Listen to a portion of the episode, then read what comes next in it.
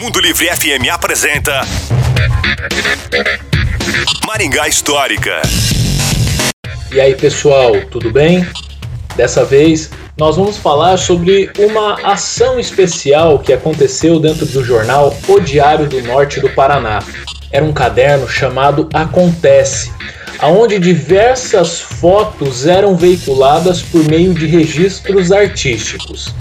E uma das ações mais importantes se deu em maio de 1987, quando o fotógrafo Odair de Marques, durante aquele mês e em função das comemorações dos 40 anos de Maringá, registrou diversos momentos interessantes do cotidiano dos maringaenses. Se interessou? Quer dar uma olhadinha em algumas dessas fotos?